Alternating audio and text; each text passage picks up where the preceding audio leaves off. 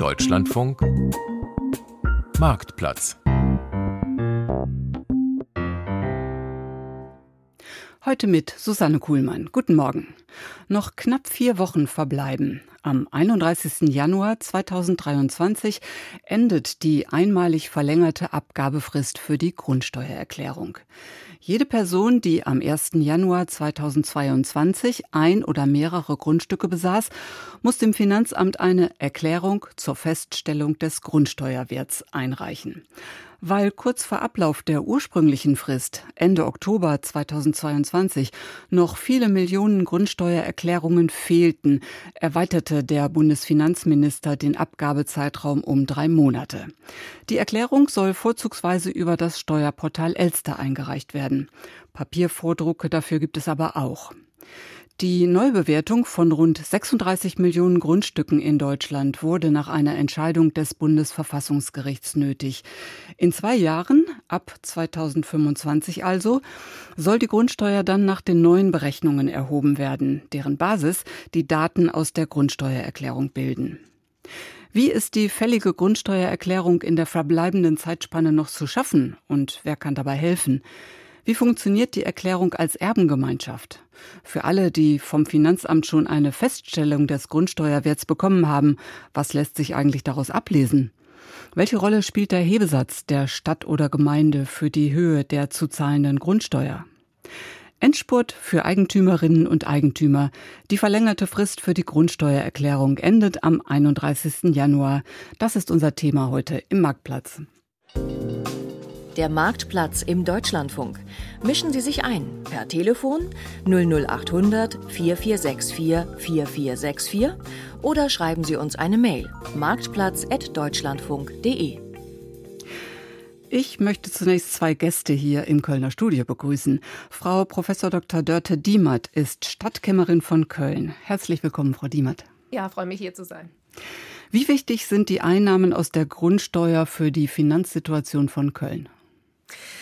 Ja, also zunächst einmal freuen wir uns natürlich, dass es ähm, diese Reform jetzt gibt. Es ist ein langes Thema gewesen, die Steuerreform. Äh, und jetzt sind wir, auch wenn ähm, bis zu dem Stichtag 1.1.2025 noch ein bisschen Zeit hingeht, ähm, im Endspurt, ähm, in der Bewertung der Grundstücke. Da sind im Moment die Finanzämter dran.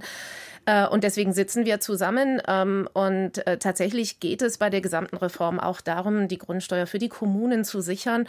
Ähm, für Köln macht das 235 Millionen Millionen Euro jedes Jahr aus. Eine ganz verlässliche und solide Finanzquelle, die wir brauchen, um unsere Aufgaben vor Ort auch finanzieren zu können. Also wenn man so will, tragen die Grundstücke an der Stelle ein Teil zur Finanzierung äh, der städtischen Leistungen, von denen ja auch äh, vor Ort profitiert wird, bei. Ähm, also für uns absolut unverzichtbar und deswegen ist diese Reform jetzt auch so wichtig. Carsten Niklaus vom Steuerberaterverband Düsseldorf ist auch hier. Guten Morgen, Herr Niklaus. Schönen guten Morgen und auch ich freue mich, dabei zu sein. Wer seine Erklärung noch nicht eingereicht hat und nun doch einen Steuerberater hinzuziehen möchte, klappt das noch bis zum 31. Januar? Oh, das kommt ganz davon ab, wen man fragt bei dieser Sache. Denn äh, wir dürfen eins nicht vergessen, ähm, seit Anfang 2020 sind die Steuerberater sehr stark äh, beschäftigt. Ähm, es ging ja los mit den ganzen Corona-Hilfen. Kurzarbeit äh, hat uns äh, in vielen Kanzleien ja erstmals beschäftigt, ja, und äh, dann kommen die weiteren Überbrückungshilfen, Neustarthilfen, die jetzt im Übrigen auch schlussgerechnet werden müssen. Und die Grundsteuerreform ähm, kam uns dann nicht gerade recht jetzt noch zusätzlich. Und äh, so kommt es halt, dass man nicht bei jedem Steuerberater noch unterkommen kann. Deswegen äh, muss man sein Glück versuchen. Und die Frist 31. Januar gilt auch für Steuerberater? In äh, ja, in der Tat. Auch wir Steuerberater müssen bis Ende diesen Monats liefern. Äh, allerdings frage ich mich natürlich, was äh, schlimmstenfalls passieren kann, wenn wir die Frist nicht halten. Ja, ich möchte jetzt nicht dazu aufrufen, absichtlich äh, nicht zu liefern aber äh, es wird niemand kommen und einen den Kopf abreißen. Ich vermute, äh, es wird äh, freundliche Erinnerungen, Mahnungen geben, vielleicht auch Verspätungszuschläge. Ähm, aber ich bin auch sehr zuversichtlich, dass wir in den nächsten Wochen noch sehr viel geschafft bekommen. In Erfurt ist uns Caroline Radke vom Finanzministerium Thüringen zugeschaltet. Thüringen steht für eins der elf Bundesländer, die in Sachen Grundsteuererklärung nach dem sogenannten Bundesmodell verfahren. Herzlich willkommen, Frau Radke. Frau Radke? Ja. Guten Morgen. Guten Morgen. Wie groß ist der Anteil der eingereichten Erklärungen momentan insgesamt oder andersrum? Wie viel vermissen Sie noch? Wenn man es pauschal auf das Bundesgebiet sieht, haben wir momentan etwa 47 Prozent Erklärungseingang, das heißt etwa die Hälfte, wenn man es ganz grob aufrundet. Für Thüringen und andere Länder betrachtet, äh, gibt es schon auch den Fortschritt, dass ähm, einige Länder über die 50 Prozent schon gekommen sind, also etwa 40, 45 Prozent noch ausstehen. Letztendlich ist das natürlich, wenn man betrachtet, wie kurz die Zeit noch ist, noch nicht befriedigend und eine große Masse an Erklärungen fehlt tatsächlich noch. In Berlin begrüße ich Sibylle Barend vom Eigentümerverband Haus und Grund. Guten Morgen, Frau Barend. Schönen guten Morgen, Frau Dr. Kuhlmann. Wer seine Grundsteuererklärung gemacht hat, das ist ja die andere Hälfte derer, die angesprochen sind mit diesem Thema. Der bekam womöglich schon das Schreiben vom Finanzamt mit dem erwähnten Grundsteuerwert. Spüren Sie schon Klärungsbedarf bei Ihren Mitgliedern? Ja, das spüren wir auf jeden Fall. Und es kristallisieren sich da auch zwei äh, wesentliche Punkte heraus, ähm, die also kritisiert werden von den Eigentümern. Ähm, das eine ist äh, die Einordnung des Bodenrichtwertes. Ich denke, da werden wir auch noch äh, sicher drüber sprechen. Das ist ja praktisch der Marktpreis für den, für den reinen Boden und der spielt jetzt eine ganz zentrale Rolle bei der Ermittlung des Grundsteuerwertes. Und der wird vielfach als sehr hoch angesetzt empfunden. Vor allem, wenn man dann den Einheitswert, also den alten Bescheid daneben legt. Und das andere ist der äh, Mietwert, also der, der Wert sozusagen, der dem Gebäude zugrunde äh, gelegt wird, dem Gebäudewert. Und auch das wird zum Teil als marktfern oder auch wirklich als realitätsfern empfunden. Das sind ja Werte, die äh, vom Gesetzgeber vorgesehen, vorgegeben sind. Und äh, das sind zwei Punkte, wo sehr äh, viel Unmut herrscht bei den Eigentümern, die diese Wertbescheide schon bekommen haben. Fünfter in unserer Runde ist Christoph Kluger vom Niedersächsischen Landesamt für Steuern. Er vertritt damit eines der Bundesländer, die abgewandelte oder eigene Modelle für die Grundsteuererklärungen haben. Hallo, Herr Kluger. Moin aus dem Ammerland. Hallo, Frau Kuhlmann. Welche Anliegen und Fragen bewegen die Eigentümer, die sich an Sie in Niedersachsen wenden? Das Thema Frist ist natürlich ein wichtiges Thema. Es wurde ja bereits vielfach angesprochen. Wir fahren da ja auch eine ziemlich offene Kommunikation in diesem Bereich und bitten halt wirklich die Steuerpflichtigen, uns als Finanzverwaltung für die Städte und Kommunen da unterstützend halt eben tätig zu werden. Ja, das ist ein Punkt. Ein anderer wichtiger Punkt ist natürlich immer so dieses Thema, wenn es ein bebautes Grundstück ist, wie groß ist die Wohnfläche? Wie groß ist die Nutzfläche für das Gebäude, was ich entsprechend habe? In diesem Fall kann ich nur noch mal darauf hinweisen, das habe ich ja auch bereits in der vorherigen Sendung gesagt, es gibt umfangreiches Informationsmaterial, was jedes Land zur Verfügung stellt. Und gerade so dieser Punkt Wohnfläche, Nutzfläche, da hat jedes Land, Niedersachsen natürlich auch, Informationsmaterial zur Verfügung gestellt, sodass man sich da letztendlich auch in dieses Thema halt reinlesen kann. Und Sie haben es ja bereits gesagt, wir haben ja ein völlig anderes Modell. Wir sind wertunabhängig im Gegensatz zum Bundesmodell. Und hier sind natürlich immer so diese Fragen, äh, warum das letztendlich so ist. Aber der Gesetzgeber in Niedersachsen hat sich halt eben für dieses verkehrswertunabhängige Modell entschieden. Marktplatz.deutschlandfunk.de, das ist unsere Mailadresse und die hat bereits unser Hörer Hendrik genutzt. Der schreibt, wir sind seit dem letzten Jahr Eigentümer eines Einfamilienhauses. Bisher hat sich das Finanzamt nur bei den bisherigen Eigentümern gemeldet und sie haben auf uns, die neuen Eigentümer, verwiesen. Bisher hat sich das Finanzamt nicht bei uns gemeldet, schreibt Hendrik. Müssen wir aktiv werden oder auf die Anfrage durch das Finanzamt warten? Eben war ja schon die Rede vom Datum 1.1.2022. Der Eigentümer zu dem Zeitpunkt ist der richtige Ansprechpartner. Wer kann dazu etwas sagen? Frau Radke vielleicht? Ja, sehr gern. Sie haben es gesagt, Frau Dr. Kuhlmann. Wichtig ist, die Verhältnisse zum 01.01.2022 zu erklären und maßgeblich ist, wer zu diesem Zeitpunkt Eigentümer war. Das heißt, wenn ich mein Haus im Januar, Februar, März, April letzten Jahres erworben bzw. veräußert habe, ist es nett, wenn der neue Eigentümer sagt, komm, gib mir das Informationsschreiben, ich mache es. Gesetzlich gesehen muss es aber der Alteigentümer tatsächlich machen. Frau Diemert, wir haben gehört, 47 oder 48 Prozent der Eigentümer haben bisher ihre Erklärung eingereicht. Wie sieht das denn in Köln aus? Ja, also in Köln haben wir ähm, rund 325.000 ähm, Grundstücke und Grundstücksanteile, sogenannte Grundsteuerfälle ähm, von denen wir wissen, dass wir sie dann ab dem 01.01.2025 ganz zum Schluss neu bescheiden müssen. Wir sind ja als Kommune äh, die Letzten in der Verfahrenskette. Das, was im Moment läuft, ähm, sind die ersten Schritte Grundsteuer, äh, Grundstücksbewertung und dann Anwendung der Steuermesszahl. Ganz dann zum Schluss kommt die Kommune mit, ihrem, äh, mit ihrer Hebesatzentscheidung, also dem Steuersatz. Und dann gibt es den finalen Bescheid und erst dann weiß man ja genau, wie hoch wird die konkrete Grundsteuer Steuerlast sein, also in Euro und in Cent. Ähm, und wir sind natürlich darauf angewiesen, dass jetzt die Bewertungen kommen, beobachten das sehr aufmerksam. Und von diesen 325.000 äh, Fällen ähm, haben wir jetzt im Moment ähm, ja so ähm, knappe 30 Prozent an Rückläufen bei uns. Also erst kommt ja das Finanzamt, muss das bewerten anhand der Angaben, dann wird die Steuermesszahl angelegt und dann am Ende, wenn es den Steuermessbescheid gibt, ähm, geht das Ganze auch an die Kommune. Und ähm, da haben wir jetzt einen Rücklauf so von rund 30 30 Prozent. Ähm, und wir hoffen sehr, dass das jetzt auch noch mehr wird, denn wir können unsere Entscheidungen, ähm, konkret die Entscheidung, wie soll denn der Steuersatz dann in der Stadt Köln aussehen, und es wird in den anderen Kommunen nicht anders sein, erst treffen, wenn wir einen guten Überblick darüber haben, wie denn sich eigentlich die Wertverhältnisse in der Stadt insgesamt verhalten.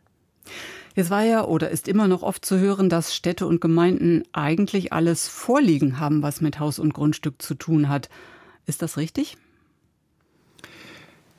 Also wenn ich dazu was sagen darf, äh, ja, äh, ich würde sogar äh, äh, behaupten, in den großen äh, oder in den großen Teil der Fälle dürften die äh, Daten, die erforderlich wären, wahrscheinlich vorliegen. Nur die liegen nicht in der Form vor, dass sie in die Systeme beim Finanzamt jetzt erst einmal reingehören. Deswegen geht man ja auch den Schritt über die Steuerpflichtigen und deren Berater, damit die Systeme gepflicht werden. So ist zumindest mein Eindruck. Eindruck. Ähm, wohlgemerkt in den Fällen für die, ähm, für die Sachwertermittlung, da dürften wahrscheinlich die meisten Daten äh, eben nicht vorliegen, insbesondere für die Gebäudearten ähm, und auch die entsprechenden ähm, Flächen, die man ja auch äh, äh, ermitteln muss. Und äh, von daher kann man das äh, nicht auf alle Fälle jetzt so eins zu eins übertragen. Ja, ähm, ich würde das gerne noch mal ganz kurz ergänzen, ähm, damit es da auch nicht zu Missverständnissen kommt. Also tatsächlich ist es so, dass die Steuer, die, die Bewertung der Grundstücke und auch die ähm, Anlegung der Steuermesszahl, die dann am Ende zu dem Steuermessbetrag führt, das sind zwei Verfahrensschritte, mit denen die Kommune tatsächlich selbst erstmal nichts zu tun hat, sondern die läuft ähm, auf der staatlichen Ebene bei den Finanzämtern. Ich sage das deshalb, weil wir natürlich auch ganz, ganz viele Anfragen von Bürgerinnen und Bürgern haben, die sagen, was mache ich denn jetzt, wie mache ich das? Und ich dann immer wieder auf die Finanzämter verweisen muss. Ähm, das tun dann unsere Kolleginnen und Kollegen in dem kommunalen Steueramt. Die Kommune tritt tatsächlich erst auf den Plan, wenn ähm, dieser Bewertungsprozess abgeschlossen ist, ähm, die Steuermessbescheide vorliegen und dann kommt die Kommune ganz zum Schluss und setzt den Steuersatz fest ähm, und verschickt am Ende den finalen Grundsteuerbescheid. Ähm, das ist für viele ähm, schwer zu erklären, weil die Bescheide, die bis jetzt einmal jährlich rausgeschickt werden, die kommen von der Kommune. Ähm, aber das, was im Moment passiert, dieser Prozess der Bewertung und am Ende der Anlegung der Steuermesszahl, das ist tatsächlich etwas, was nicht bei den Kommunen, also nicht bei den Städten und Gemeinden läuft, sondern bei den staatlichen Finanzämtern. Und diese Daten, ähm, die Herr Niklaus anspricht, die haben wir tatsächlich nicht. Ähm, und die Diskussion darüber, inwieweit man sich hier der Steuerpflichtigen äh, bedient, die ist äh, berechtigt, aber die muss man dann tatsächlich eigentlich ähm, in, es ist eigentlich eine Grundsatzfrage der Reform, äh, die jetzt die Länder so für sich entschieden haben. Ja, hier würde ich auch gerne noch äh, etwas ergänzen. Warenthaus und Grund Deutschland. Wir haben äh, schon lange kritisiert, dass das hier äh, doch sehr aufgrund, äh, auf, auf Basis der, äh, der Heranziehung der Steuerpflichtigen äh, funktioniert. Wir haben die Grundbuchämter, wir haben die Katasterämter. Wir haben äh, im Zusammenhang mit den Bodenrichtwerten ja auch ein Berichtswesen zwischen den Notaren, die die Grundstücksverkäufe machen, und den Gutachterausschüssen. Hier sind einige Informationswege, die die Finanzämter schon im Vorfeld hätten nutzen können, um die Steuerpflichtigen hier nicht mit äh, der doch sehr fitzeligen Suche von einzelnen äh, Angaben zum Grundstück übermäßig zu belasten.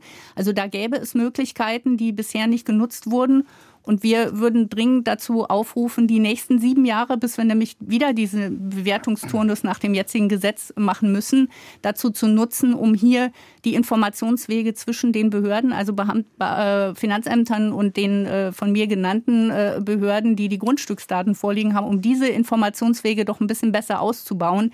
Es gibt ja auch andere Bereiche, wo zwischen Finanzämtern und den Banken zum Beispiel dieser Informationsfluss sehr gut funktioniert, um es jetzt mal aus Sicht der Finanzämter zu sehen. Und äh, das sollte man, finde ich, hier im Grundstücksbereich auch deutlich verbessern, um die Steuerpflichtigen hier nicht zu sehr zu belasten. Lassen Sie uns doch zu Beginn auf die fitzelige Arbeit, wie Frau Barrend es genannt hat, nochmal zurückkommen und zu überlegen, zu, nochmal zusammenzutragen, was ist zu tun, wenn jemand seine Erklärung noch nicht gemacht hat. Herr Kluger vom Niedersächsischen Landesamt für Steuern, wie geht es? Das ist eine wirklich spannende Frage, die hatte ich gestern auch wieder erörtert mit einem Steuerpflichtigen am Telefon, weil er sozusagen in dieses Telefonat reingegangen ist und gesagt hat, Herr Kluger, das ist ja alles so wahnsinnig schwierig, oder? Und dann habe ich äh, den Steuerpflichtigen so ein bisschen versucht halt eben aufzuklären, weil für mich steht letztlich im Vordergrund, dass die Erklärung gar nicht so schwierig zu erstellen ist. Ähm, es wurde ja bereits angesprochen, es wurde von Seiten der Finanzverwaltung ein Informationsschreiben versendet. Das hat jeder Steuerpflichtige bekommen. Da steht ein Aktenzeichen drauf. Das gehört natürlich in die elektronische Steuererklärung rein, damit wir dieses Grundstück zuordnen können. Der zweite Punkt ist natürlich, wenn ich die Erklärung abgebe, muss ich mich als Steuerpflichtiger natürlich dort namentlich widerspiegeln. Also wer Eigentümer ist, denke ich, das weiß der Eigentümer immer selber. Der zweite oder vielmehr der dritte Punkt in diesem Fall ist natürlich, man muss das Grundstück als solches erklären. Man muss also Flurstücksangaben liefern. Das gilt sowohl im Bundes- als auch in den Landesmodellen. Und wenn es halt eben ein bebautes Grundstück ist, also ein Gebäude draufsteht, dann muss halt eben die Wohnfläche oder Nutzfläche angegeben werden. Diese Angaben liegen den Steuerpflichtigen ja meistens vor, zum Beispiel in den Bauanträgen, in den Bauunterlagen, in Mietverträgen. Also diese wichtigen Kernpunkte, Aktenzeichen, wer bin ich und was erkläre ich, das gehört letztendlich in die Steuererklärung rein. Und jedes Land, da wiederhole ich mich gerne, hat umfangreiches Informationsmaterial zusammengestellt. Und ganz zum Schluss bei diesem Telefonat sagte der Steuerpflichtige zu mir, Mensch, Herr Kluger, das ist doch alles gar nicht so kompliziert. Frau Radke vom thüringischen Finanzministerium, Sie wollen für die Abgabe der Erklärung werben, haben Sie mir vorab gesagt. Jetzt ist die Gelegenheit dazu. Ich kann Herrn Kluger grundsätzlich äh, sehr gut beipflichten. Das sind die Gespräche, die wir tagtäglich haben, dass man ähm, sicherlich auch durch die Berichterstattung, weil man generell ungern Steuererklärungen macht und mit dem Finanzamt Kontakt hat, einfach so eine gewisse Hemmschwelle hat. Man hört von vielen Ecken, es ist schwer, es ist nicht so leicht. Wir haben vorhin das andere Vorurteil gehört, eigentlich hat doch das Finanzamt alle Daten, warum muss ich das jetzt raussuchen und denen das äh, da noch schön in den Vordruck eintragen? Das sind ähm, tatsächlich so Hürden, die man erstmal nehmen muss muss. Also ich sage immer ganz gern, man braucht einen ruhigen Moment. Man muss sich jetzt den Vorsatz fassen, jetzt mache ich das halt mal und dann setzt man sich hin und dann haben wir wirklich ganz, ganz oft das Feedback und das ist keine Frage des Alters. Das trifft sowohl junge als auch alte Leute die sagen, AIDS, da ist nichts für mich, ich äh, fülle das jetzt ähm, über den PDF-Vordruck im Internet aus oder ich habe gar kein Internet und brauche doch äh, im Ausnahmefall den Papiervordruck. Oder auch ältere Leute, die sagen, hey, ich bin super gut zurechtgekommen mit Elster. Letztendlich bekommen wir das Feedback, eine halbe bis eine Stunde Arbeit, die vielleicht auch zwei, drei graue Haare hervorbringt, aber letztendlich hat es bislang jeder geschafft, wenn auch, wie Herr Kluger sagt, mit Hilfe der Finanzämter oder der verschiedenen Informationsangebote. Aber wer sich da beliest und willens ist, die Erklärung abzugeben, hat es, so mein Empfinden, tatsächlich immer geschafft mit einem guten Ergebnis. Wer darf einen sonst noch unterstützen, abgesehen vom Finanzamt? Grundsätzlich ist es den Angehörigen, den nahen Angehörigen möglich. Das heißt, alles, was in meiner Familie ist und über ein PC und ein Elster-Konto verfügt, darf mir gerne helfen letztendlich natürlich auch die steuerberatenden Berufe, wo das gegen entsprechendes Entgelt möglich ist. Die Lohnsteuerhilfevereine, was auch immer wieder angesprochen wird, dürfen mir ihre Technik, ihre Infrastruktur zur Hilfe geben. Das heißt, ich darf mich dort in deren Büro an deren PC setzen und deren Elster-Konto zur Erstellung der Erklärung nutzen. Beraten dürfen die jedoch nicht. Und äh, ich habe äh, dazu äh, erstmal Berichte von Mandanten, die es zunächst selber versucht haben, eben über Elster abzugeben und dabei leider doch ähm, gescheitert sind und sehr frustriert waren, dass das nicht geklappt hat, denn die wollten natürlich gerne das Geld beim Steuerberater einsparen ähm, und es selber hinbekommen. Und da sind halt verschiedene Hürden zu nehmen. Zunächst einmal muss man sich ja ein Elster-Zertifikat beschaffen. Ja, es sei denn, man nutzt die Plattform Grundsteuer für Privateigentum. Das finde ich ähm, gut, dass man sowas gemacht hat. Ja, auch das Infomaterial, was die Finanzverwaltung NRW zur Verfügung stellt, inklusive zahlreicher Videos, finde ich äh, in ungewohnter, guter Servicequalität. Allerdings äh, gibt es auch viel Frust bei der äh, Eingabe in Elster, weil dann Fehlermeldungen kommen, die man schwer verstehen kann bzw. Äh, nicht fassen kann, dass die Beseitigung des Fehlers darin liegt, dass man die Eingabe in einem Feld löscht und den gleichen Wert nochmal eingibt und es dann auf einmal funktioniert.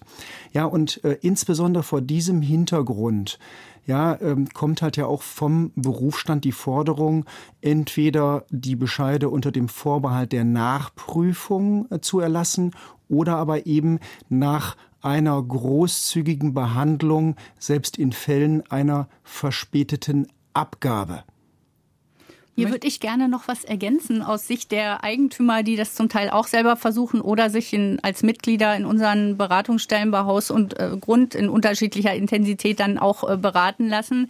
Wir haben ja gesehen, dass die Papierformulare zum Teil in einigen Bundesländern erst sehr spät zur Verfügung gestellt wurden, weil die Finanzämter doch äh, alle im Grunde in die äh, Elster-Formulare ähm, hindrängen wollten sozusagen. Ich kann auch nur äh, den Tipp geben, dass man guckt, mittlerweile gibt es doch in den meisten Behörden und Finanz, also in vielen Behörden und den meisten Finanzämtern die Papierformulare, die man auch immer für sein Bundesland, wo die Immobilie liegt, nutzen muss. Und wenn die Fälle eben etwas komplizierter sind, wir sehen das teilweise auch, dass die Flurstücknummern dann nicht in die Elster-Kästchen reinpassen und lauter solche Dinge, dass man dann wirklich das Papierformular nutzt, weil man an der Stelle eben auch Freiräume hat, Möglichkeiten, das händisch so darzustellen, wie das in Elster, wie eben gerade dargestellt wurde, manchmal nicht passt, dass man in Elster nicht in diese Endlosschleife kommt, sondern dann wirklich einfach auf das Papierformular zurückgreift. Möchte jemand von den Finanzbehörden dazu was sagen? Das Thema Elster ist natürlich immer ein spannendes Thema. Da muss ich auf jeden Fall Herrn Niklaus recht geben. Also wir bekommen ja auch diese Telefonate. In den Einzelfällen, das können wir sicherlich nicht in Abrede stellen, kann es hier und da mal zu Problemen halt eben kommen aus technischer Sicht. Es wurde ja bereits gerade angesprochen. Da steht auf jeden Fall die Elster-Hotline unterstützend und sehr aktiv zur Verfügung. Das wäre ähm, der eine Bereich. Was ich eher kritisch sehe, und das muss ich auch an dieser Stelle nochmal ganz klar kommunizieren, es sieht auf jeden Fall so aus, in den Gesetzen ist es ja mit der Ausnahme von Bayern so geregelt, dass natürlich die elektronische Abgabe gesetzt ist, vom Gesetz her. Und das ist natürlich der eine Part. Aber der andere Part ist, man muss halt einfach sagen, durch Elster habe ich natürlich gewisse Plausibilitäten, die geprüft werden. Es kann natürlich zu entsprechenden Hinweisen auch kommen, wobei man darauf achten muss, diese Hinweise, die, äh, die erscheinen, verhindern es nicht, diese Elster-Erklärung erfolgreich zu übermitteln. Bei der Papiererklärung für die ja gerade so ein bisschen deswegen Werbung gemacht worden ist, muss man halt eben ganz klar sagen, die Papiererklärungen, die uns in Niedersachsen und auch in den anderen Bundesländern schon vorliegen, die sind häufig nicht vollumfänglich ausgefüllt, weil halt eben keine Plausibilitätsprüfung dahinter steckt. Und das birgt natürlich wieder die Gefahr, dass wir bei den Steuerpflichtigen dann wieder nachfragen müssen. Also, dass wir sagen, lieber Steuerpflichtiger, kannst du uns an dieser oder jener Stelle nochmal entsprechende Informationen halt eben zukommen lassen. Also insgesamt, Elster ist sozusagen unser, unser Mittel der Zeit. Das sollte bitte auch so genutzt werden. Wenn es Fragen gibt, diese bitte unter Elster oder auch mit dem Finanzamt klären. Die stehen da auch unter Umständen halt zur Verfügung. Und wenn natürlich gar nichts geht, okay, dann ist es natürlich auch in Ordnung, in Papierform abzugeben. Aber ich warne nochmal davor, weil unsere Erfahrung uns einfach zeigt, dass, und das ist auch, ich sage mal, ähm, gar nicht von den Steuerpflichtigen gewollt, dass sie diese Erklärung an vielen Punkten halt nicht in Anführungszeichen ordentlich ausgefüllt haben. Frau Radke, mögen Sie noch etwas dazu ergänzen oder ist alles gesagt von Herrn Kluger? Ganz kurz nur von meiner Seite. Ja, Elster ist ähm, nicht für jeden äh, Typ Mensch auch geeignet. Man muss sich dem Programm natürlich öffnen. Gleichwohl ähm, haben wir in Thüringen die komfortable Situation, dass wir schon immer sehr viele äh, Benutzer bei Elster registriert hatten. Also auch in anderen Steuerarten hatten wir schon immer eine gute Elsterquote. Gleichwohl haben wir natürlich hier einen ganz anderen Personenkreis angesprochen, der viele, viele Jahre gegebenenfalls gar keinen Kontakt zum Finanzamt hatte und schon gar nicht über Elster, sodass auch wir in den Sommermonaten bis zu 50.000 Neuregistrierungen bei Elster monatlich verzeichnen konnten in Thüringen. Das ist schon eine ordentliche Hausnummer.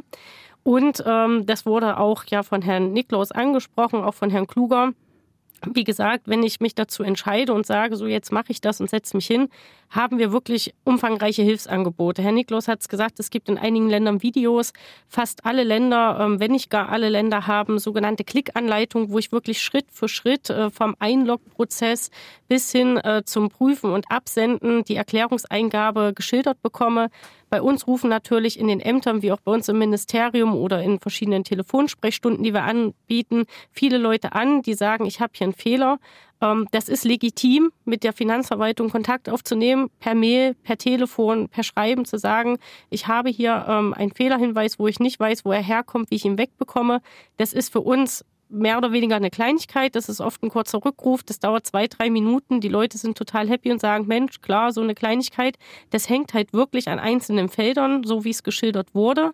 Es ist halt nun mal so. Wir mussten aber auch damit lernen, weil es gesetzlich vorgegeben ist, dass wir elektronisch Erklärungen entgegennehmen müssen dies entsprechend den Leuten so mundgerecht und einfach wie möglich zu erklären. Da ist eben der Weg, den wir gewählt haben, die Musteranleitung. Wer die aufgefunden hat, und sind wir ganz ehrlich, wer gerade bei Elster im Portal ist, und seine Erklärung elektronisch abgeben möchte, der wird wohl auch einen ähm, Internetbrowser haben und auf die entsprechende Landesseite gehen können, seines Bundeslandes, wo die Musteranleitungen sind. Und da haben wir sehr, sehr gutes Feedback, wer sie gefunden hat oder wer sie nutzt, sagt, das ist total einfach. Man kann sich wirklich Schritt für Schritt langhangeln. Und es ist letztendlich kein Hexenwerk. Gleichwohl, so wie es angesprochen wurde, gibt es natürlich knifflige Fälle, die ich allein vom Tisch zu Hause aus nicht lösen kann. Aber die große Masse der Fälle sollte bei der Erklärungsabgabe über Elster eigentlich kein Problem darstellen, wenn ich mich dem Programm öffne und auch gewillt bin, wenn wirklich ein Hinderungsgrund, ein Fehler auftritt, vielleicht Kontakt äh, mit einem Bediensteten der Finanzverwaltung aufzunehmen und diesen Fehler aufzulösen. Ja, so viel für den Moment zum Thema Elster. In Berlin hört uns Herr Schröter. Guten Morgen, Herr Schröter. Schönen guten Morgen. Ich habe ein Problem mit dem Bodenrichtwert. Ich bin nämlich schon einen Schritt weiter, insoweit, als ich einen Grundsteuerwertbescheid schon erhalten habe zu meinem Laubengrundstück. Dieses Grundstück ist in einem großen Bereich. Dazu gehören Einfamilienhäuser, Wassergrundstücke, Gewerbegrundstücke und dieser in diesem Gesamtbereich ist nach Boris 750 Euro pro Quadratmeter festgesetzt. Das ist das Register für den Bodenwert, ne? Und das Register mhm. für den Bodenwert. Äh, mein Laubengrundstück hat nur 150 Quadratmeter Größe, ist nicht hat keine Fahrzugang, ist nur fußläufig zu erreichen, liegt in einem so ein Vereinsgelände, hat äh, selbst die Zuleitung Wasser und Strom sind nicht eigene, sondern sind fremde, das ist nämlich des Vereins. Das hat, daraufhin hatte ich hingewiesen. Daraufhin habe ich äh, einen Bescheid gekriegt, Grundsteuerwertbescheid, äh, dass ich, dass diese 750 äh, Euro, die für die ganze Fläche, Riesenfläche angesetzt worden ist, auch für mein Grundstück gelte. Daraufhin habe ich gesagt, kann aber nicht sein, denn so ein kleines Grundstück, damit kann ich äh, gar nicht bauen. Da, äh, das, das ist ja viel schon aufgrund seiner Größe und seiner schlechten Zugänglichkeit äh, viel weniger wert. Äh, daraufhin habe ich ein, äh, äh, auf meinen Einspruch habe ich ein Schreiben gekriegt. Die Bodenrichtwerte sind für die Finanzbehörden und Steuerpflichtigen verbindlich und einer gerichtlichen Überprüfung regelmäßig nicht zugänglich. Klammer auf BFH von so und so. Größe des Grundstückes oder sonstige Gegebenheiten hätten keinen Einfluss. Ich möge doch bitte meinen äh, Einspruch zurückziehen. Das kann doch wohl nicht wahr sein, dass äh, alle äh, Grundstücke, ob sie am Wasser liegen oder ob sie irgendwo anders liegen und ganz klein sind, über einen Leisten geschlagen werden und dieses, diese Sache noch nicht mal äh, von bei uns gerichtlich überprüfbar ist. Herr Schröter, ich würde Ihre Frage gerne weiterleiten. Ich glaube an Frau Radke und Frau Barend, vielleicht in dieser Reihenfolge. Frau Radke. Ja, also Sie sprechen etwas an, was ja vorhin auch schon in der ersten Runde angeklungen ist, äh, dieser Wertfaktor Bodenrichtwert. Was ist ein Bodenrichtwert? Der Bodenrichtwert ist ein durchschnittlicher Lagewert für eine Mehrheit vergleichbarer Grundstücke, die in so einem abgegrenzten Gebiet liegen. Das heißt, man guckt nicht auf das einzelne Grundstück, sondern zieht solche gewissen Gebiete, wo man sagt, alles, was sich in diesem Gebiet befindet, da ziehe ich einen durchschnittlichen Wert und das ist der Wert XY. Von wem wird das gemacht? Das klang ja eben auch in Ihrer Fragestellung schon an. Das wird eben von der Katasterverwaltung gemacht und nicht von uns als Finanzverwaltung. Das heißt, die Gutachterausschüsse bestimmen aller zwei Jahre die Bodenrichtwerte neu, schauen, was hat sich dort äh, in diesem Lagegebiet verändert, ähm, ziehen ihre Vergleichsmaßstäbe ähm, heran und bestimmen die Bodenrichtwerte neu.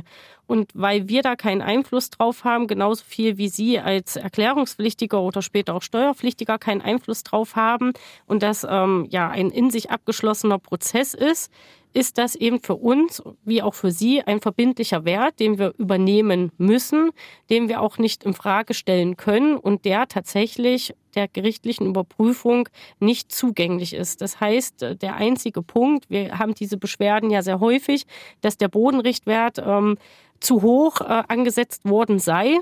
dass ähm, können wir nicht entgegennehmen, das können wir auch gar nicht einschätzen, das können wir überhaupt nicht ähm, ja, nachvollziehen, wie diese, also wie es dazu kam, das können wir sicherlich ein Stück weit nachvollziehen, aber wir haben da keinen Einfluss auf diesen Prozess, sodass man sich damit tatsächlich nur Richtung Katasterverwaltung, die diese Werte bestimmt haben, wenden kann. Frau Barend, was wäre Ihr Rat an Herrn Schröter?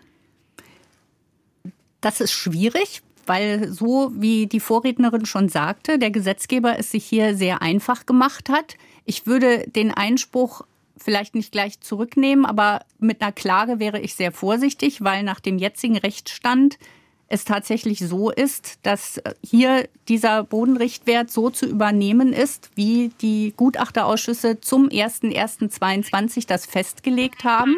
Wir haben leider nicht die Möglichkeit, hier gerichtlich ähm, gegen den Bodenrichtwert als solchen vorzugehen. Wir haben in anderen Steuerarten die Möglichkeit einer Einzelbewertung, dass man also sagt, der tatsächliche Wert ist hier geringer. Das ist zum Beispiel bei der Abschaffsteuer möglich. Der Gesetzgeber hat das für die Grundsteuer hier ganz bewusst ausgeschlossen und hier nicht die Möglichkeit gegeben, äh, einen Einzelfall zu betrachten und zum Beispiel die Ausnutzung, Bebaubarkeit etc. zu berücksichtigen. Wir als Haus und Grund Deutschland sind dabei, hier ein Musterverfahren gerade mit solchen Begründungen auch vorzubereiten, weil wir auch sehen, dass hier dem Bürger die Möglichkeit, ähm, man nennt das also Rechtsweggarantie sozusagen, hier vorenthalten wird, im Einzelfall einen tatsächlich geringeren Wert des Bodens nachzuweisen. Also im Moment nach der jetzigen Rechtslage kann man da wirklich nicht viel tun. Wir kämpfen dagegen, dass, äh, hoffen, dass, dass wir das äh, wegbekommen, dass zumindest eine individuelle Bewertung hier ermöglicht wird. Aber der Gesetzgeber sieht es im Moment tatsächlich nur so vor, dass der Bodenrichtwert so eins zu eins zu übernehmen ist und nicht hinterfragt werden darf. Herr Schröter, vielen Dank, dass Sie den Gedanken hier in die Runde gebracht haben. Ich noch was ergänzen. Und auf Wiederhören nach Berlin. Äh, nur, nur ja, eine, Sie wollen noch was ergänzen? Bitte. ähm, an die Kollegin, letzte Kollegin. Wenn die also äh, dort Erfolg hat, dass eine einzelne Nachbewertung stattfinden, wenn meine ganzen Bescheide rechtskräftig sind, kriege ich ja jetzt die spätere Einzelbewertung nicht mehr rein, nicht? Herr Niklaus möchte was dazu sagen, der Steuerberater. Ja, also ich äh, möchte das gerne nochmal aufgreifen, weil äh, es kann ja nicht sein, dass es nur den einen Weg geht, äh, gibt, über die Bodenrichtwerte ähm, daran zu kommen. Denn äh, das, was Sie ähm, an, als Problem schildern, werden ja auch noch ähm, andere haben, eben auf anderer Ebene. Nämlich, zu was ist zum Beispiel mit übergroßen Grundstücken? Ja, da gibt es dann zwar einen Abschlag noch wegen der besonderen Größe, aber ähm, es gibt viele Fälle, wo eben dieses sehr, sehr große Grundstück, denken Sie an äh, 1000, 1500 oder mehr Quadratmeter, die dranhängen, die aber äh, nicht wirklich als Bauland nutzbar sind, wo die Stadt oder die Gemeinde sagt, nee, da darf nicht gebaut werden und trotzdem kommt hier der mit dem Abschlag bewertete Bodenrichtwert zum Tragen. Ja, und ähm, für die Zukunft, falls dann äh, eben Musterklagen erfolgreich sein sollten, ja, also erst einmal, wenn Sie einen Einspruch ähm, äh, einlegen, äh, kann es sein, dass Sie damit nicht lange äh, den Fall offen halten. Dazu bedarf es dann schon für ein Ruhen des Verfahrens, ähm, für ein äh, laufendes äh, Verfahren beim BFH oder vor dem Bundesverfassungsgericht. Dann können Sie das Ruhen stellen. Und ähm, wenn Sie also sagen, das äh, kann ich so lange nicht aufrechterhalten, dann bleibt Ihnen dann höchstens noch die sogenannte fehlerbeseitigende Korrektur nach 222 Bewertungsgesetz, die Ihnen da in der Zukunft womöglich noch eine Änderung eröffnet. Herr Schröter, nochmal Dankeschön nach Berlin und das Thema Einspruch werden wir gleich noch ein bisschen vertiefen. Zunächst soll es aber um den Begriff Hebesatz gehen. Der spielt ja in, die, in der Diskussion um die Grundsteuer eine zentrale Rolle, ist hier ja auch schon mehrfach gefallen. Der Hebesatz ist von Ort zu Ort, von Stadt zu Stadt verschieden und ist einer von drei Faktoren, die bei der Berechnung der Grundsteuer eine Rolle spielen. Wie wird er ermittelt?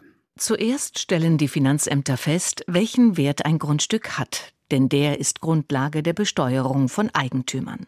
Und dann wird gerechnet, erläutert Uwe Zimmermann, stellvertretender Hauptgeschäftsführer beim Städte- und Gemeindebund. Dann gibt es eine sogenannte Steuermesszahl. Das heißt, dass nicht der volle Wert eines Grundstückes bei der Berechnung zugrunde gelegt wird, sondern eben durch diese Messzahl der Wert runtergerechnet wird. Wenn man also im Augenblick für ein Grundstück einen Wert hätte, zum Beispiel 20.000 Euro, dann wird dieser Wert mit der im Augenblick bundesweit gültigen Dreier-Messzahl multipliziert. Da kommen 70 Euro raus. Das ist der sogenannte Messbetrag. Dann kommt der Hebesatz als dritter Faktor hinzu. Dieser Grundsteuermessbetrag, der wird multipliziert mit dem Hebesatz, den die Gemeinde festlegt.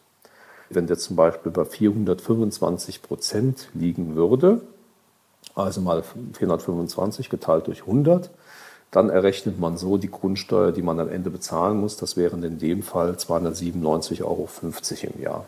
Im Rahmen der Grundsteuerreform bewerten die Finanzämter Grundstücke bekanntlich gerade neu, und zwar aufgrund der Angaben aus den Grundsteuererklärungen. Noch bis Ende Januar haben Eigentümer Zeit, ihre Erklärungen einzureichen. Der erwähnte einheitliche Steuermessbetrag hat demnächst allerdings ausgedient, sagt Uwe Zimmermann. Der wird ab dem Jahr 2025 im Übrigen nicht mehr überall einheitlich sein. Das hängt mit der Grundsteuerreform zusammen.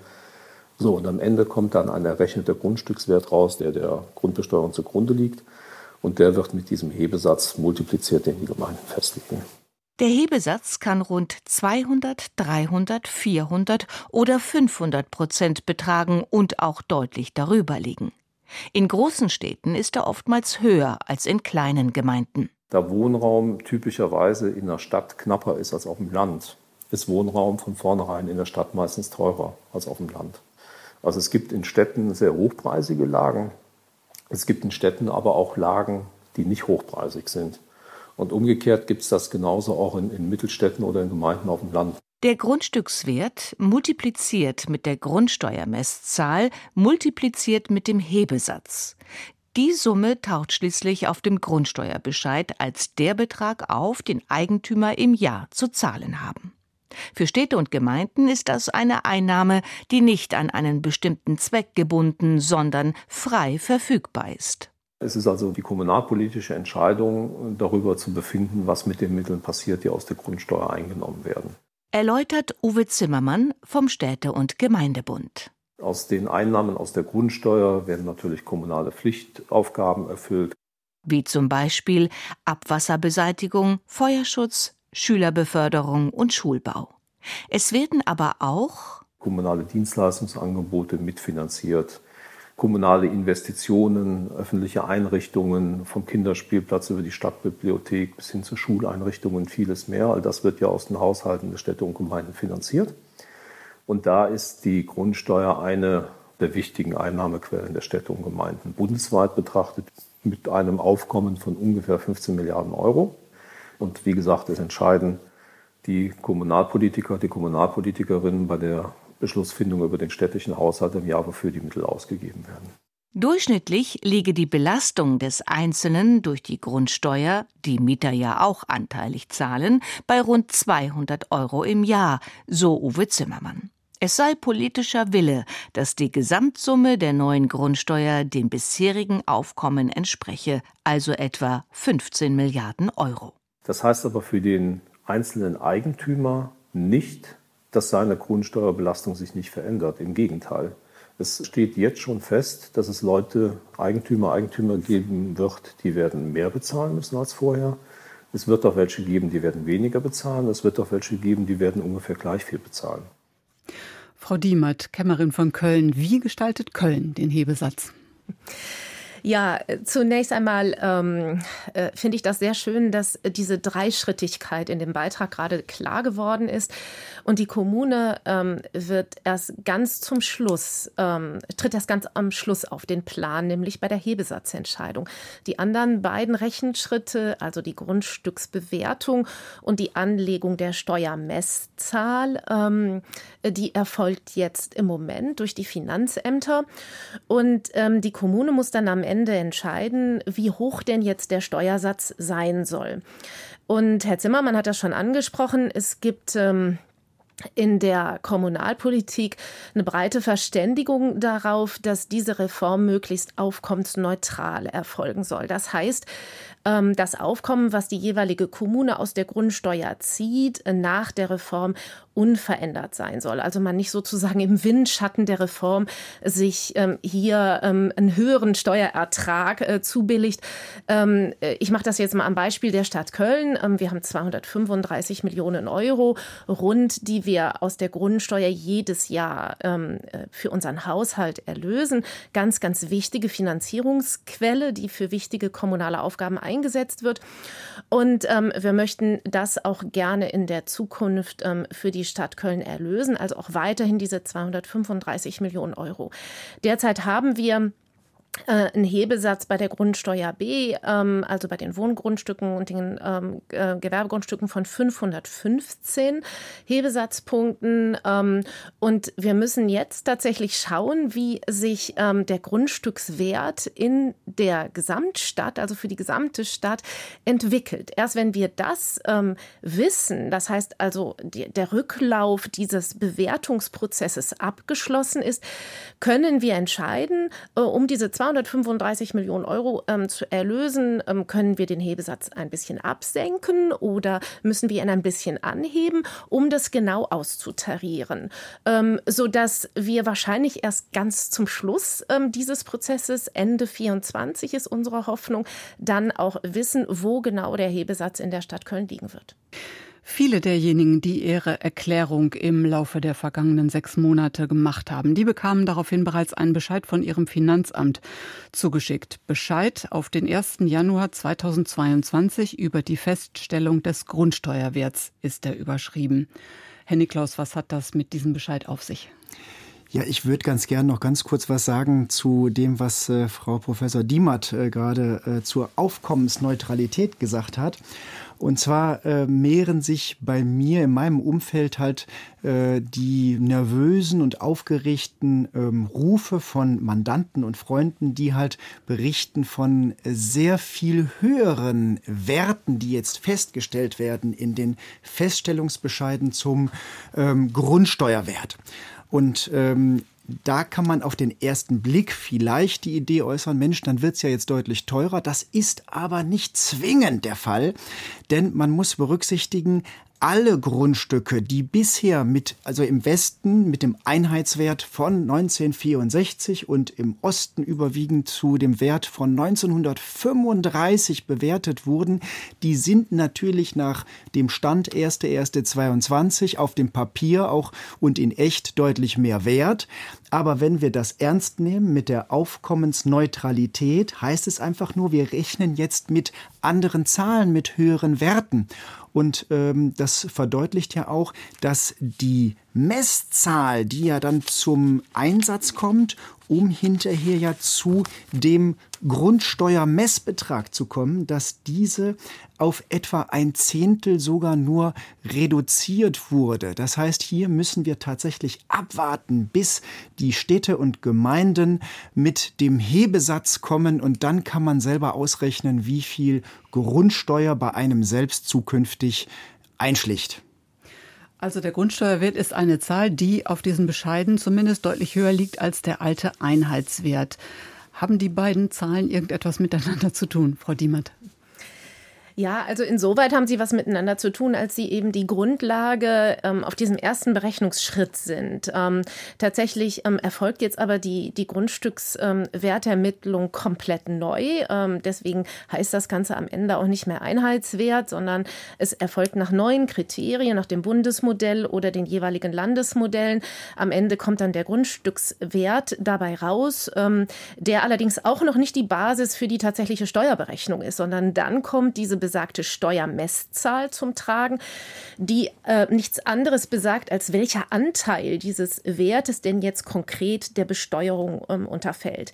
Das ähm, ähm, ist deutlich abgesenkt worden, um auch diese massiven Wertzuwächse, die wir äh, wegen der langen, langen Verzögerungen ja erleben, auch abzumildern. Ähm, Herr Niklos hat das gerade gesagt, das ist ähm, im Pi mal Daumen nur noch ein Zehntel dessen, was überhaupt der äh, Besteuerung unterliegen wird. Und dann erst ähm, kommt die Kommune mit ihrer Hebesatzentscheidung, also mit dem konkreten Steuersatz. Und ich will das nochmal unterstreichen, was Herr Niklos gesagt hat. Der Umstand, dass ich jetzt jetzt einen höheren Grundstückswert habe oder sogar einen höheren Steuermessbetrag, also der zweite Bescheid, ähm, der sagt noch nichts darüber aus, ob ich am Ende wirklich auch mehr zahlen werde in Euro und Cent.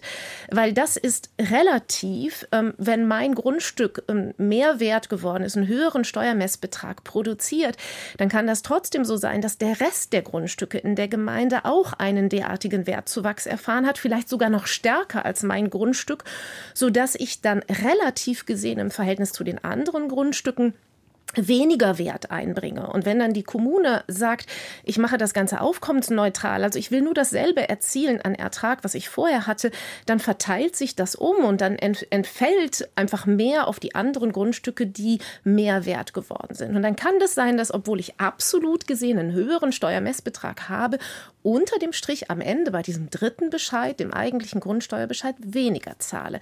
Also es hilft nichts. Wir werden erst, wenn die Hebesatzentscheidung in den jeweiligen jeweiligen Kommunen getroffen ist, genau wissen, was dann die konkrete Belastung für das jeweilige Grundstück sein wird. Thomas Meinhardt aus dem Telefonteam ist mit ins Studio gekommen. Er hat Anrufe und E-Mails gesammelt und sortiert. Bitte. Ja, eine ganz grundsätzliche Frage. Wonach wird der äh, Bodenrichtwert äh, ersichtlich? Es gibt wohl zwei Möglichkeiten. Die Grundsteuer minus Geodaten in Nordrhein-Westfalen zum Beispiel oder daneben gibt es auch die, das BORES, Bodenrichtwerteverzeichnis. Wenn es beide gibt, welches ist dann zutreffend? Da kann ich gerne was zu antworten. Frau Radke? Ja. Nee, Barenthausen hier. Entschuldigung. Also bei den, bei den Bodenrichtwerten muss man sehr aufpassen, weil es wirklich ein, der Bodenrichtwert für die Grundsteuer Stichtag 1.1.22 sein muss. Da würde ich immer empfehlen, über das äh, grundsteuerreform.de beziehungsweise dann, dann auf das Nordrhein-Westfälische auf die Seite zu gehen und sich praktisch über die Grundsteuerinformationsseiten zu dem jeweiligen Wert ähm, hoch äh, zu arbeiten, sozusagen, wenn man äh, da im Internet unterwegs ist oder es eben gegebenenfalls äh, bei den Gutachterausschüssen, wenn man jetzt nicht im Internet unterwegs ist, äh, bei den Gutachterausschüssen telefonisch zu erfragen, die ja über die Gemeinden auch äh, erreichbar sein müssten. Da muss man also wirklich sehr darauf achten, dass man den richtigen Stichtag nimmt und äh, jetzt nochmal runtergebrochen, vielleicht auch auf andere Bundesländer wie Berlin. Es gibt teilweise Bundesländer, die weisen besondere Bodenrichtwerte nur für Zwecke der Grundsteuer aus und eben immer auf den Stichtag 1.1.22. Wenn man wie eine ältere Dame in Hamburg alleine in einer Wohnung lebt, weil der Partner verstorben ist, der hat sich immer um alles gekümmert. Sie hat auch keinen Steuerberater, weil sie keine Steuererklärung macht, ist auch nicht im Internet. Wo findet sie denn jetzt überhaupt noch Hilfe? Als Niedersachse kann ich ja für Hamburg mal eben antworten, ist ja gleich in der Nachbarschaft. Also in diesem Fall würde ich wirklich vorschlagen, ähm, dass sich die Grundstücksbesitzerin, wenn es denn möglich ist, ähm, einfach mal zum Finanzamt hinbegibt, was letztendlich für sie zuständig ist. Weil mir ist halt eben bekannt, dass alle Länder natürlich auch vor Ort entsprechende Hilfestellung halt eben leisten. Da würde ich gerne noch ergänzen, Barentausen Grund, ähm, dass auch viele äh, andere Bundesländer inzwischen Macht des Faktischen dazu übergegangen sind, auf jeden Fall in den meisten Finanzämtern, aber auch zum Beispiel weiß ich es auch von Bayern, in vielen Ämtern und Behörden, dass direkt so wie mal ganz früher ja auch bei den Einkommensteuerformularen die Formulare eben ausgelegt werden. Genau, also das wäre natürlich auch der Punkt, das ist häufig in den Infotheken halt eben der Fall. Gut, Alternative wäre natürlich einfach mal anrufen, ins Gespräch kommen. Auch da gibt es entsprechende Möglichkeiten, dann Informationen auszutauschen und eben auch an Erklärungen heranzukommen, wenn es denn gewünscht ist. Der Zorn auf Elster ist bei manchen Hörern sehr, sehr groß. Das liegt zum einen daran, dass nicht alle gleich alle Daten verfügbar sind. Dann geht man wieder rein, dann ist das, was man vorher eingetragen hat, schon gelöscht. Da muss man wieder von vorne anfangen. Und es ist auch fast unmöglich oder kompliziert, wenn man sich vertan hat oder nochmal nachguckt und mit Nachbarn ins Gespräch kommt. Man merkt, man hat eine falsche Zahl genommen. Wie kann man Elster denn korrigieren? Frau Radke vielleicht? Ja, da würde ich gern antworten. Also zum einen, ähm, wenn immer gesagt wird, die Daten sind gelöscht, das geht bei Elster nicht. Sobald ich aus Elster rausgehe, also auch wenn ich drin bin, es wird turnusmäßig in einem gewissen Zeitabstand immer gespeichert und wenn ich aus Elster rausgehe oder rausfliege, weil gerade äh, die Zeit abgelaufen ist, wird immer der letzte Stand gespeichert. Die Frage ist einfach nur, finde ich das? Das heißt, wenn ich mich ins Elster-Portal einlogge, unter mein Elster sehe ich immer meine Entwürfe, die gespeichert wurden. Wir wissen von vielen, die sehen das nicht, die wissen das nicht, aber dass die Daten, die ich einmal eingegeben habe, gelöscht sind, das passiert in Elster nicht. Wo man sehr aufpassen muss, was wir auch immer wieder mitbekommen haben. Die Leute sagen, sie sind bei Elster, sie sind es aber gar nicht. Es gibt viele, viele Softwareanbieter, die entsprechende Produkte auf dem Markt haben, auch online verfügbar, die telefonieren mit uns und sagen, ich habe hier einen Fehler. Wir haben es vorhin auch gehört, dass manche Eingaben vielleicht nicht möglich sind. Die sagen, ich kann hier gar nichts eingeben, da wird eine ganz komische Zahl draus wirklich gucken, dass im äh, Browser oben in der URL, dass da wirklich steht www.elster.de. Viele haben gesagt, ich habe über Elster abgegeben, dann habe ich eine Rechnung bekommen. Also andere Produkte sind da wirklich ähm, bei der Erklärungsabgabe kostenpflichtig. Darauf sollte man achten. Elster speichert immer. Und Sie haben es angesprochen, wenn ich mich vertan habe, ähm, einen Wert falsch eingegeben habe oder einen Zahlendreher drin habe oder kann viele Gründe haben, warum es eine Falscheintragung gab. Solange ich noch keinen Bescheid vom Finanzamt bekommen habe über meinen Grundsteuerwert, kann ich eine korrigierte Erklärung absenden. Wenn ich das über Elster mache, ist es ganz einfach. Wenn ich jetzt zum Beispiel wirklich nur eine Erklärung abgeben musste, dann gehe ich auf wie wenn ich eine neue Erklärung abgebe auf ein neues Formular, kann sogar die Daten, die ich einmal ans Finanzamt übermittelt habe, übernehmen. Das heißt, es füllt sich schon alles mit den Daten, die ich einmal an das Finanzamt gesendet habe. Ich gehe dann gezielt auf das Feld, was ich ändern möchte, auf diesen Wert, den ich korrigieren möchte, korrigiere das entsprechend und drücke einmal wieder auf Senden. So kann ich eine korrigierte Erklärung an das Finanzamt übermitteln. Habe ich bereits einen Wertbescheid bekommen vom Finanzamt, nützt mir die korrigierte Erklärung auch in diesem Maße nichts mehr. Wir haben es vorhin gehört, ich könnte einen Einspruch einlegen, sagen, passt auf, ich habe mich vertan, bitte korrigiert den Wert. Ich könnte einen Antrag auf formlose Änderung stellen. Also es gibt auch Möglichkeiten, wenn ich auch schon einen Bescheid habe, da entsprechend mit dem Finanzamt in Kontakt zu treten, den Dialog zu suchen. Aber solange ich noch keinen Wertbescheid habe, kann ich über Elster ganz einfach eine korrigierte Erklärung an das Finanzamt übermitteln. Herr Köhler-Roth hört uns und ich möchte ihn gerne in unser Gespräch mit einbeziehen. Guten Tag. Ja, guten Tag, vielen Dank. Ähm, ich äh, lege jetzt gleich mal los mit meiner Frage und zwar bis 2021 ähm, haben meine Nachbarn und ich äh, für einen gemeinsamen Fahrweg, der allerdings in einzelne Flurstücke den Grundstücken entsprechend aufgeteilt ist, ähm, eine ganz normale, einen ganz normalen Steuerbescheid immer bekommen. Jetzt nach äh, der Bodenreform, also nach der Grundsteuerreform, haben wir wieder einen Steuerbescheid, einen neuen schon zugeschickt bekommen. Da wurden jetzt alle Flurstücke zusammengefasst und nur einer von uns vier Eigentümern muss äh, jetzt noch bezahlen, anstatt wie ursprünglich vier. Und das Finanzamt sagt uns auf Nachfrage, ja, aufgrund, weil es so wenig ist an äh, Betrag, was wir da zahlen müssen, also es geht insgesamt um jetzt sechs Euro, ist das so, da haben wir jetzt einen ausgewählt und Sie dürfen sich dann von den anderen Grundstückseigentümern quasi das Geld dann wiederholen. Und meine Frage ist, ob das überhaupt so statthaft ist, dass ich als Einzelperson dann oder als Privatperson dann an die anderen äh, drei äh, Grundstückseigentümer rangehen kann und sagen kann, hier, gib mir doch mal bitte das Geld. In welchem Bundesland sind Sie? In Thüringen. In Thüringen. Frau Radke, sagen Sie doch was dazu. Ja, das ist eine bundeslandunabhängige Frage, aber sehr gern. Also ähm, zum einen ähm, an das Finanzamt zahlen Sie es nicht, die Grundsteuer. Das haben wir heute gehört. Das ist ein Dreischritt. Ähm, es ist eine Frage der Definition der wirtschaftlichen Einheit. Man hat jetzt eben als Finanzbehörde gesagt, äh, diese kleinen Splitterflächen ähm, wollen wir so nicht aufrechterhalten. Wir packen das zusammen und plötzlich gibt es für diese neue wirtschaftliche Einheit vier Eigentümer. Wir haben, und das ist auch in anderen Ländern so gewesen, natürlich nicht vier Leute zur Erklärungsabgabe aufgefordert.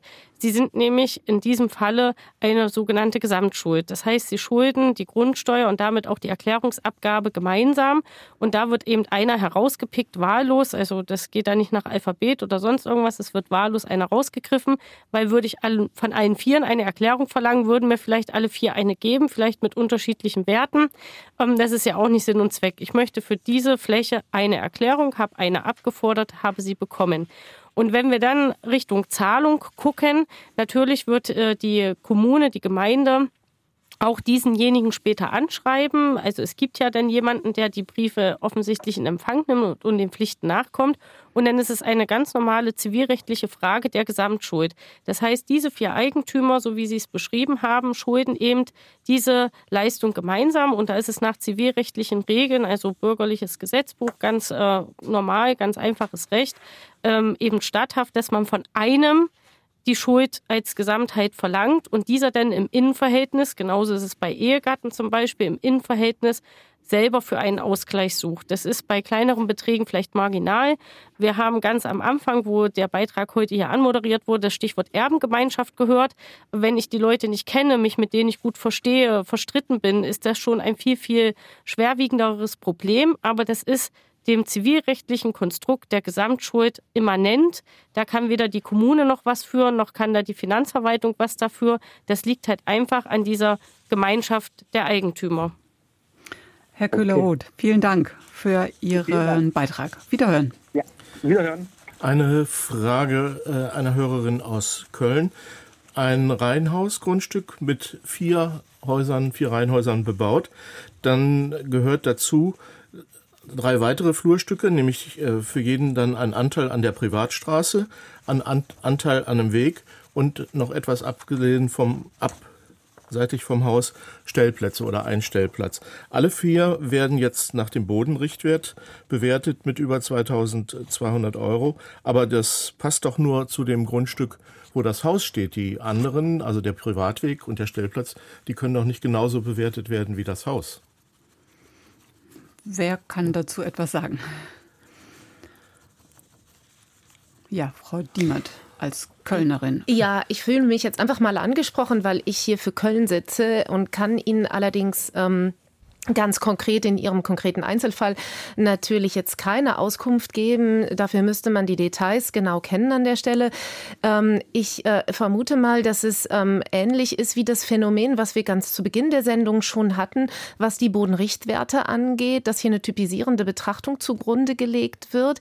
Ich schaue jetzt auch noch mal zu Herrn Nikolaus, ob Sie ähm, vielleicht ergänzen mögen.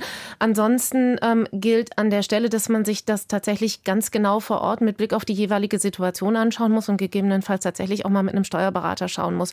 Ich weiß nicht, darf ich weitergeben, Herr Niklos? Sie schauen so, als ja, wenn Sie ergänzen könnten. Also man muss tatsächlich äh, sich den Fall genau anschauen. Ähm, wie sieht das Anschreiben vom Finanzamt aus? Haben wir hier äh, eventuell auch, ähm, also ist ja eine Grundstücksgemeinschaft hinsichtlich äh, des gemeinsamen Weges und vielleicht von noch Stellflächen.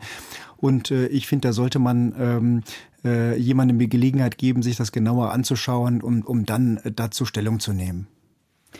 Wenn man jetzt schon Bescheide hat, wie sieht es dann aus mit dem Einspruch?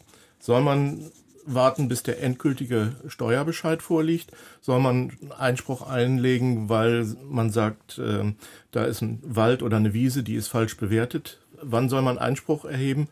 Und äh, vergibt man Rechte, wenn man es nicht tut? Ja, wir haben ja vorhin schon äh, darüber gesprochen, dass es ähm, Fälle geben wird, wo man äh, sich äh, vielleicht ungerecht behandelt fühlt, ja, weil das äh, Grundstück wegen der ähm, Lage, wir haben ja das mit diesem, diesem Laubengrundstück vorhin gehört, ich habe das Beispiel mit dem übergroßen Grundstück genannt. Ähm, also und es mehren sich halt die äh, Stimmen, äh, die behaupten, äh, es könnten Zweifel an der Verfassungsmäßigkeit äh, könnte es geben. Und äh, wenn man dieser Auffassung ist, dann stellt man sich in der Tat die Frage, was kann ich jetzt tun, um äh, nicht hinterher Nachteile davon zu tragen.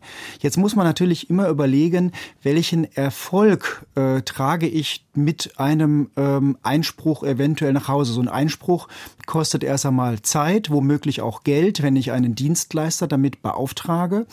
Ähm, und dann muss ich gucken, wie ist denn meine Erwartungshaltung? Habe ich, kann ich damit Erfolg haben? Weil das Finanzamt jetzt, was als erstes für den Grundsteuerwertbescheid ja zuständig ist, wird voraussichtlich äh, so handeln, dass sie sagen, äh, wenn jetzt nicht noch ähm, äh, sachliche Änderungen, also zum Beispiel Grundstücksgröße, Wohnflächenänderungen oder so kommen, dass man dann sich den Bescheid anschaut und sagt, nee, der ist nach Recht und Gesetz, nach Bewertungsgesetz ist hier bewertet bewertet worden. Und ähm, da muss der Einspruch als äh, ansonsten unbegründet äh, zurückgewiesen werden. Ja, das heißt, die Erfolgsaussichten sind äh, in dem ersten Schritt erst einmal relativ gering, es sei denn, man möchte den Klageweg anschließend auch beschreiten. Und das bedeutet noch einmal Zeit und Kosten um äh, vielleicht später äh, Erfolg zu haben. Und auch das erste äh, Verfahren wird ja dann zum Finanzgericht gehen und erst danach kommen wir in die nächste Instanz.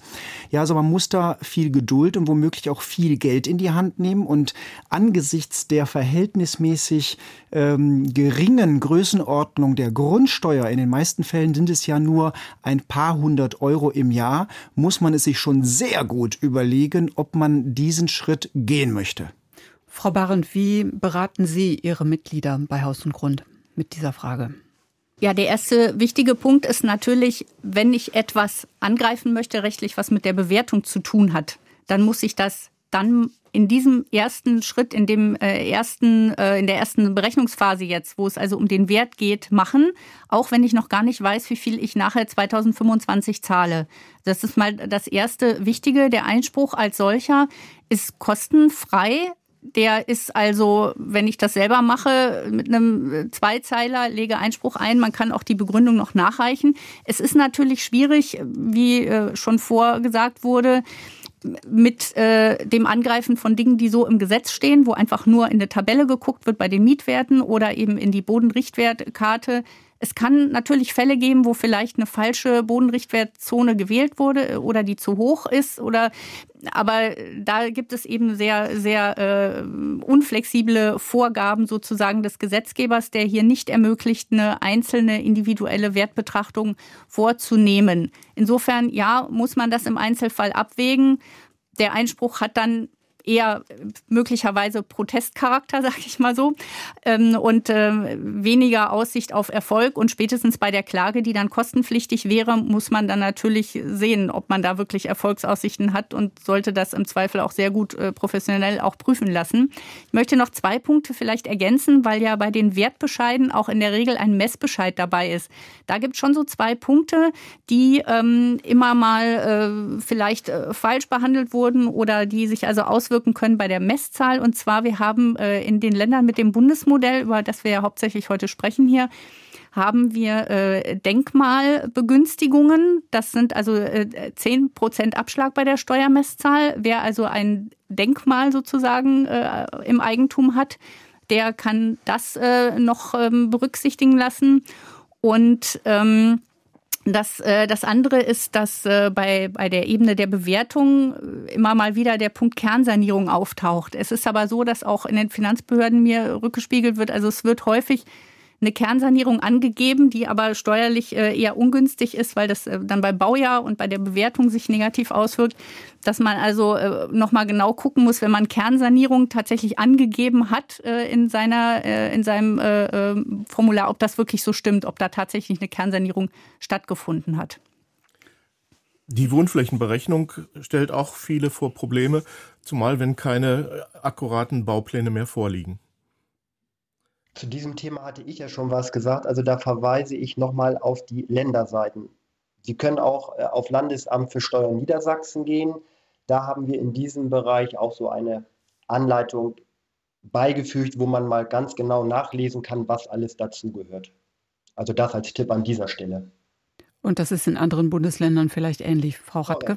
Da hat jedes Land was und es geht ja letztendlich dann auch immer um dieselbe Verordnung die wir sozusagen halt im Rahmen der steuerrechtlichen Berücksichtigung der Flächen halt als gegeben ansehen. Genau. genau. Und kleiner Tipp zum Auffinden. Vorhin wurde es angesprochen. Unter grundsteuerreform.de, das ist eine sogenannte Landingpage, ist der Zugang zu allen 16 Seiten der Länder geebnet, sodass man nicht lang suchen muss, ähm, auf welcher Seite sich das findet. Dort sind alle 16 Länderseiten verlinkt, sodass man einen einheitlichen Einstieg hat unter grundsteuerreform.de. Das nehmen wir als Schlusswort. Endspurt für Eigentümerinnen und Eigentümer. Die verlängerte Frist für die Grundsteuererklärung endet am 31. Januar. Das war unser Thema heute im Marktplatz. Vielen Dank allen Gästen. Sibylle Barend, Dörte Diemert, Caroline Radke, Christoph Kluger und Carsten Niklaus. Es verabschiedet sich Susanne Kuhlmann.